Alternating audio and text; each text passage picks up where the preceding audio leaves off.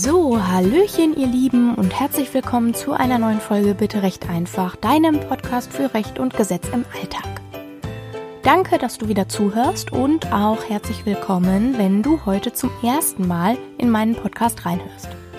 Ich möchte mich generell einmal ganz, ganz doll bedanken, denn die kleine Community wächst ständig weiter und so langsam stellt sich bei mir dann auch das Gefühl ein, dass das, was ich hier mache, richtig und hilfreich für euch ist und das freut mich echt total. Heute möchte ich ein besonders ernstes Thema besprechen, das mir aber auch sehr am Herzen liegt. Gerade auch im Zusammenhang mit der ganzen Corona-Sache ist das Ganze nochmal ganz schön kontrovers diskutiert worden und vor allem wohl auch verstärkt aufgetreten. Das mag vielleicht an der Isolation gelegen haben oder so. Es geht heute jedenfalls vor allem um häusliche Gewalt und auch um Stalking. Das Interview in der nächsten Woche wird ein wenig anders sein, als ihr es gewöhnt seid, aber dazu erzähle ich euch nachher ein bisschen mehr. Also entweder ihr spult ordentlich vor oder ihr hört entspannt zu und am Ende der Folge erfahrt ihr dann mehr über die nächste Folge. Also, wie ihr wisst, bin ich ja Rechtspflegerin und da unter anderem auch zuständig für die Rechtsantragstelle. Die ist ja in den bisherigen Folgen schon einige Male vorgekommen. Das ist also das Zimmer im Gericht, in dem erstmal grundsätzlich jeder, der irgendwas bei Gericht beantragen will, genau das tun kann. Also, ich bin dann als Rechtspflegerin dafür zuständig, dass der Antrag, den die Person stellen möchte, dann auch Sinn ergibt. So, und ein wesentlicher Aspekt meiner Arbeit da auf der Rechtsantragstelle sind auch die sogenannten Gewaltschutzanträge. Und das schmeißt uns jetzt direkt mitten rein ins Thema. Und wir wollen auch hier mal wieder einen Beispielsfall machen. In unserem Beispielsfall heißen die Protagonisten Maria und Max. Alle Namen sind zufällig ausgesucht und haben, wenn sie Ähnlichkeit mit irgendwelchen euch bekannten Personen haben, rein zufällige Ähnlichkeit mit diesen Personen. Das ist absolut nicht so gewollt. Ich muss mir einfach irgendwelche Namen rauspicken, um es anschaulicher zu machen. So, los geht's. Also, die Maria kommt zu mir auf die Rechtsantragstelle. Und sie hat ein dickes, fettes Pfeilchen im Gesicht und außerdem sieht sie aus, als hätte sie nicht allzu viel geschlafen. Also ich spiele jetzt bewusst mit den Klischees, Leute. Also ich sehe das blaue Auge direkt, als sie zu mir reinkommt und ich weiß ehrlich gesagt auch schon, was ich dann für sie tun können werde. Sie erzählt mir von Max, ihrem Freund, und dass sie Angst vor ihm hat. Und jetzt steigen wir mal ein und gucken, was unser Rechtssystem für Maria tun kann, um sie vor Max zu schützen und wie das in der Umsetzung so laufen soll. So, bevor sich jetzt noch irgendwer auf den Schlips getreten fühlt, möchte ich noch kurz sagen, dass tatsächlich bei mindestens 90 Prozent der Fälle, die so bei mir und Kolleginnen wegen Schutzes auftauchen, die Opferfrauen sind und ich deshalb vielleicht intuitiv eine weibliche Protagonistin ausgewählt habe. Aber das ist natürlich kein Angriff auf die Männerwelt oder so. Überhaupt wird über Gewalt gegen Männer viel zu wenig gesprochen. Das soll jetzt nicht mein Thema sein, ne?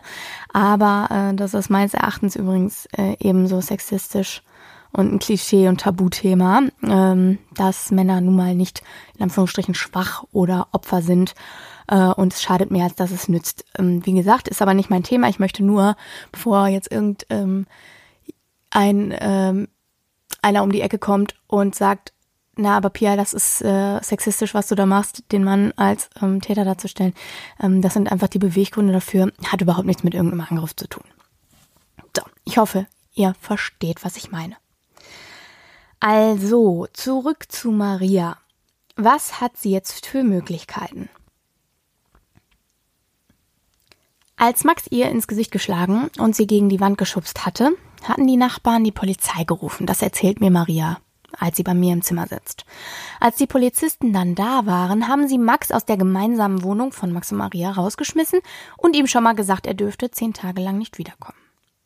Das ist auch so das übliche Vorgehen, wenn die beiden Parteien, also hier Maria und Max, zusammen wohnen, wird durch die Polizei, wenn sie denn gerufen wird, eigentlich meistens ein zehntägiges sogenanntes Rückkehrverbot gegen den Gewalttäter bzw. die Gewalttäterin ausgesprochen, um das Opfer eben zu schützen. Nach zehn Tagen dürfte dann der Täter oder die Täterin wieder zurück in die Wohnung, also theoretisch.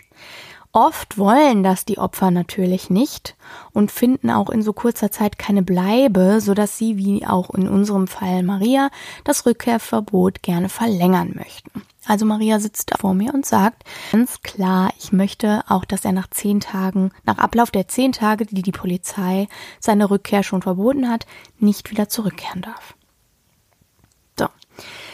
So. Also, konkret wünscht sie sich, dass das Gericht Max offiziell verbietet, wieder zurück nach Hause zu kommen, bis sie eine neue Wohnung hat und dass er ihr nicht zu nahe kommen darf. Außerdem belästigt er sie jetzt auf allen möglichen Kanälen, seitdem sie seine Nummer für Anrufe gesperrt bzw. blockiert hat und ihn bei WhatsApp und Instagram und Facebook auch blockiert hat, schreibt er pausenlos SMS und E-Mails. Auch das muss aufhören, bittet Maria.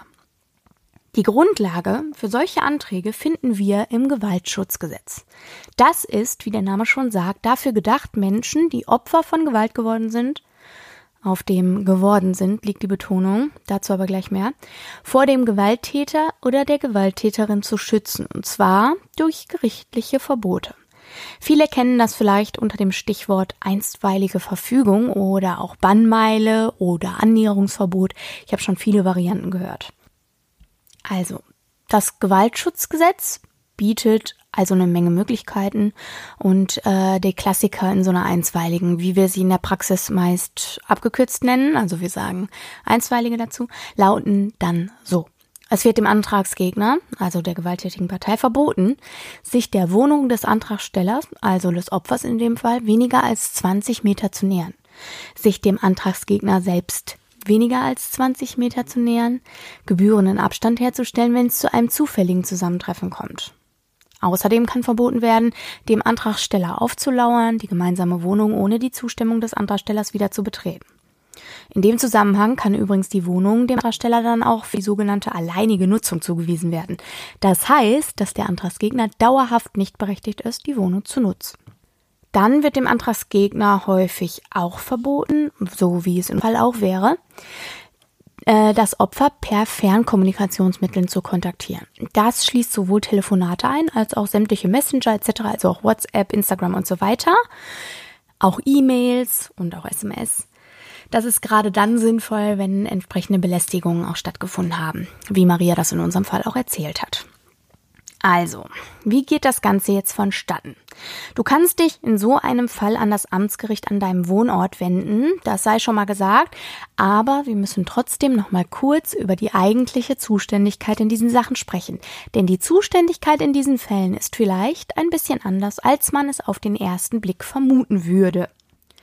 Also, die Zuständigkeit bei solchen Gewaltschutzsachen, wie in unserem Fall von Max und Maria, richtet sich nach dem Wohnort des Täters, nicht des Opfers, wie man vielleicht denken würde. Oder sie richtet sich eben nach dem Ort, wo das Ganze stattgefunden hat. Also angenommen, Maria lebt in Düsseldorf und Max in Berlin. Dann wäre eigentlich das Gericht in Berlin zuständig, in dessen Bezirk Max wohnt. Berlin hat ja ein paar mehr Gerichte. Wenn er jetzt aber Maria zu Hause besucht hat und der Angriff in Düsseldorf stattgefunden hat, ist das Amtsgericht in Düsseldorf auch der passende Ansprechpartner. Aber angenommen, es hätte sich jetzt alles in Berlin abgespielt und Max wohnt auch da. Da Berlin jetzt ein bisschen weit zu fahren ist von Düsseldorf, gerade auch um einen so wichtigen Antrag zu stellen, kann Maria auch zum Gericht nach Düsseldorf und die Kollegin auf der Rechtsantragstelle oder der Kollege auf der Rechtsantragstelle nimmt ihren Antrag dann auf und dann wird das Ganze einfach nach Berlin geschickt. Entschieden wird dann natürlich da. So. Also an der Stelle nochmal, damit wir uns nicht missverstehen. Du bekommst auf der Rechtsantragstelle noch nicht deine einstweilige Anordnung, sondern der Kollege oder die Kollegin nimmt nur deinen Antrag auf und gibt ihn dann an den Richter oder die Richterin. Die Funktion des Rechtspflegers besteht hier quasi nur darin, dass er mit dir schaut, welche Infos unbedingt rein müssen und wie der Antrag am besten so gestellt wird, dass er Sinn ergibt. Dann geht das Ganze zum Richter oder der Richterin und der bzw. die entscheidet dann, ob das so durchgeht oder nicht. So. An der Stelle möchte ich einmal kurz einhaken und ein bisschen was noch zu den Hintergründen von so einem Gewaltschutzantrag ähm, erzählen. Und zwar ist es so, habe ich ja vorhin schon mal kurz angedeutet, dass erstmal was stattgefunden haben muss, damit dieser Antrag durchgeht. Und das bedeutet, dass wenn man einen Gewaltschutzantrag stellt, man ihn nicht wegen eventuell irgendwann mal passierender Dinge stellen kann, sondern nur auf der Grundlage, dass schon etwas Einschlägiges vorgefallen ist. Also, dass man bereits bedroht, körperlich misshandelt oder verletzt worden ist. Einmal möchte ich euch kurz erzählen, hatte ich einen Fall, da hat eine äh, Antragstellerin erzählt, ihr Ex-Freund würde ihr nachstellen und zwar so, dass er ihr regelmäßig einen Strauß Rosen aufs Dach legen würde. Da würde ich jetzt erfahrungsgemäß denken, dass ein Beschluss auf der Grundlage einer solchen, eines solchen Ereignisses keine Aussicht auf Erfolg hat, weil die Frage ist, inwieweit man durch Rosensträuße auf Autodächern tatsächlich in seinen Interessen beeinträchtigt wird, um es mal so vorsichtig auszudrücken. Okay, aber angenommen, Maria bekommt jetzt ihren Beschluss, so wie sie ihn beantragt hat. Gucken wir uns also mal die Wirkungen von so einem Beschluss an. Die Einstweilige bewirkt nämlich, dass jetzt also ein Gericht entschieden hat, dass Max Maria nicht mehr kontaktieren darf, ihr aus dem Weg gehen muss und natürlich, dass Max Maria weder misshandeln noch bedrohen darf. Das war zwar vorher schon strafbar, aber der Beschluss fungiert hier nochmal als deutliche Erinnerung und stellt für Max dann noch eine weitere Möglichkeit der Bestrafung dar. Übrigens muss man so eine Einstweilige ganz losgelöst vom Strafverfahren betrachten. Natürlich kann Maria parallel noch Strafantrag stellen bzw. Strafanzeige erstatten. Dann muss sich Max halt auch nochmal strafrechtlich deshalb verantworten. An der Stelle noch ein kurzer Hinweis, wenn du jetzt verwirrend findest, dass viele verschiedene oder dass verschiedene Verfahren wegen ein und derselben Sache parallel laufen sollen, hör gern noch mal in meine Folge Zivilverfahren versus Strafverfahren rein, müsste Folge 19 sein. Also wie gesagt, losgelöst vom Strafverfahren eröffnet die Einstweilige noch eine Bestrafungsmöglichkeit. Und zwar wird darin angeordnet, dass der Antragsgegner, also Max, bei Verstoß gegen die Verbote aus der Einstweiligen ein Ordnungsgeld von bis zu 250.000 Euro aufgebrummt bekommt. Also unter Umständen muss Max richtig tief in die Tasche greifen. Ich habe allerdings noch nie erlebt, dass die maximale Summe verhängt, werden, äh, verhängt wurde, sondern das Gericht setzt dann einen Betrag fest, den es für angemessen hält. Dabei kommt es eben auf die Schwere des Verstoßes an und auch darauf, ob der Max das erste Mal oder schon zum wiederholten Mal verstoßen hat. Alternativ, falls bei Max jetzt nichts zu holen ist oder er sich hartnäckig weigert, sein Ordnungsgeld zu zahlen, kann sogar Ordnungshaft von bis zu sechs Monaten angeordnet werden. Das ist allerdings auch das Maximum und ich habe keine Erfahrungswerte damit ähm, aus den Fällen, die mir bisher so im praktischen Alltag begegnet sind. Ordnungsgeld und Ordnungshaft werden allerdings auch nur auf Antrag angeordnet. Also das heißt, wenn Max wieder verstoßen hat, müsste Maria nochmal zur Rechtsantragstelle und den Verstoß schildern und einen Ordnungsgeldantrag stellen. Jetzt sind bestimmt noch ein paar Fragen offen, zum Beispiel, wie erfährt Max davon, dass er sich ab sofort von Maria fernhalten muss und was ist, wenn er noch Schlüssel zur gemeinsamen Wohnung hat, ab wann gilt die Wirkung des Beschlusses sozusagen und kann Max sich gegen den Beschluss wehren und so weiter und so fort. So, und da fangen wir mal mit der Frage an, wie Max davon erfährt, dass es jetzt ein solches Annäherungsverbot gibt. Also, im Zweifel wird ihm das Ding zugestellt. Also er bekommt die einstweilige zusammen mit einer Kopie vom Antrag, den Maria zu Protokoll gegeben hat, in einem gelben Brief zugestellt. Das sind diese Briefe vom Gericht, vor denen sich alle immer erschrecken, in diesem Fall auch zu Recht, denn Max hat ja mächtig Mist gemacht. In vielen Fällen wird die Wirksamkeit der Einstweiligen aber sogar schon vor der Zustellung angeordnet. Das heißt, dass der Beschluss, also auch alle Verbote für Max und auch die zu erwartenden Strafen ab dem Zeitpunkt wirksam und möglich werden, wenn die Einstweilige den Tisch des Richters oder der Richterin verlässt. Das heißt, wenn irgendwas passieren würde, könnte Maria Max den Wisch ins Gesicht halten oder auf jeden Fall die Polizei rufen und Max den Beschluss von denen unter die Nase halten lassen. Er müsste sich dann schon aufgrund dessen auch verantworten. Wenn Max noch Schlüssel zur gemeinsamen Wohnung hat, kann Maria das mit dem Rechtspfleger oder der Rechtspflegerin besprechen. Dann kann man zum Beispiel beantragen, dass Max dazu verdonnert wird, die Schlüssel sofort rauszurücken und das kann notfalls mit Hilfe der Polizei oder des Gerichtsvollziehers sogar durchgesetzt werden. Von Maria eben. So, es gibt aber verschiedene einstweilige Anordnungen. Wir haben uns ja jetzt über die einstweilige Anordnung nach dem Gewaltschutzgesetz unterhalten und ähm, jetzt müssen wir uns nochmal eine andere Form der einstweiligen Anordnung anschauen. Das Gewaltschutzgesetz greift nämlich nur, wenn es um Bedrohung, Misshandlung oder Nachstellung geht. Aber es gibt ja auch einige Stalker, das sagt mir meine selbstverständlich umfassende Erfahrung aus Netflix und Co., die zum Beispiel durch das Verbreiten von Lügen über ihre Opfer deren Leben schwer machen. Oder es soll ja auch Leute geben, die Post klauen oder wild beschimpfen und sowas. Wenn du sowas unterbinden möchtest, dann gibt's zivilrechtliche einstweilige Anordnungen, die du genauso auf der Rechtsantragstelle beantragen kannst, wie die Gewaltschutzanordnung auch. Nur richten die sich eben nach anderen Vorschriften zwingen den Übeltäter aber genauso etwas zu unterlassen. Nämlich, in dem Fall zum Beispiel, beleidigen, Postklauen, Lügen verbreiten und so weiter. Ein weiterer beliebter Klassiker, das sagt mir sogar meine Erfahrung aus dem Berufsalltag, man glaubt es kaum, ist das Verbreiten von Fotos. Und damit meine ich so äh, Nackedei-Fotos, die man zum Beispiel in einer vorangegangenen Liebesbeziehung und vor allem im Vertrauen voneinander gemacht hat. Denn oft geht in so einem Fall ja eine solche Beziehung voraus.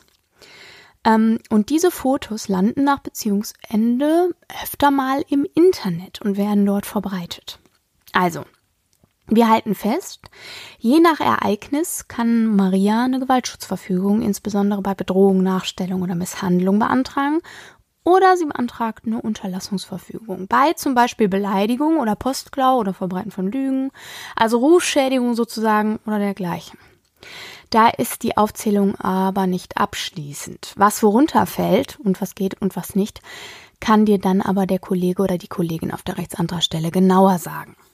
Du kannst das Ganze natürlich auch über einen Rechtsanwalt laufen lassen, musst aber natürlich nicht. Also in beiden Fällen ist es natürlich von Vorteil, wenn Maria Beweise für ihre Behauptungen am Start hat. Also am besten hat sie vorher Screenshots gemacht, Anrufe oder Sprachnachrichten vom Übeltäter aufgezeichnet, gespeichert, mitgeschnitten, wie auch immer. Vielleicht wurde auch die Polizei gerufen, wie wir es im Ausgangsfall hatten. Dann ist auch ratsam, dass Maria auch deren Protokoll mitbringt. Also die machen bei so einem Einsatz wegen häuslicher Gewalt immer ein Protokoll und das kriegt dann auch die Geschädigte, also in dem Fall Maria. Ganz wichtig ist auch, dass Maria die Adresse von Max oder von dem Ort kennt, wo Max erreichbar ist, beziehungsweise wo er Post empfangen kann. Da geht zum Beispiel auch die Arbeitsstelle oder so. Die Adresse brauchen wir deshalb, weil wir erinnern uns, das Ding an Max zugestellt werden muss. Ich möchte nochmal wiederholen, wenn Max Scheiße baut, die auch schlichtweg strafbar ist, also nach Strafgesetzbuch meine ich, dann schließt so eine Verfügung überhaupt nicht aus, dass man eine Anzeige oder einen Strafantrag macht. Auch hier würde ich dich super gerne nochmal auf die Folge Zivilrecht versus Strafrecht hinweisen, falls dich das jetzt verwirrt, wie gesagt. Habe ich ja vorhin auch schon gesagt. Der Unterschied ist, um es nochmal klar und kurz zu sagen, dass wir uns mit den Verfügungen in einem zivilrechtlichen Umfeld befinden. Also rein vorschriftenmäßig meine ich. Also mit beiden, ne, theoretisch. Und wenn du eine Anzeige machst, bist du eben strafrechtlich unterwegs. Und man kann ruhig beides ausschöpfen. So, ähm, und jetzt möchte ich einmal noch mal kurz zusammenfassen, was auf der Rechtsantragstelle passiert. Einfach um das nochmal klar hervorzuheben. Also, der Rechtspfleger oder die Rechtspflegerin nimmt den Antrag auf und sieht mit Maria zu, dass genug Stoff für die Chance da ist, dass der Richter dann auch tatsächlich die einstweilige so erlässt, wie Maria sie braucht. Das habe ich ja vorhin schon gesagt. Ich mache es auch so, dass ich meinen Antragstellern immer kurz sage, wenn ich denke, dass der Sachverhalt nicht ausreichend ist. Denn es muss ja schon eine erhebliche Beeinträchtigung durch den Antragsteller schlüssig auch dargestellt werden, damit der Richter oder die Richterin dann so eine Verfügung auch tatsächlich erlässt. Deswegen sind auch Beweise immer ratsam. Es ist ja ein Rieseneinschnitt, vor allem auch für Max, und da will's ja nicht falsch entscheiden.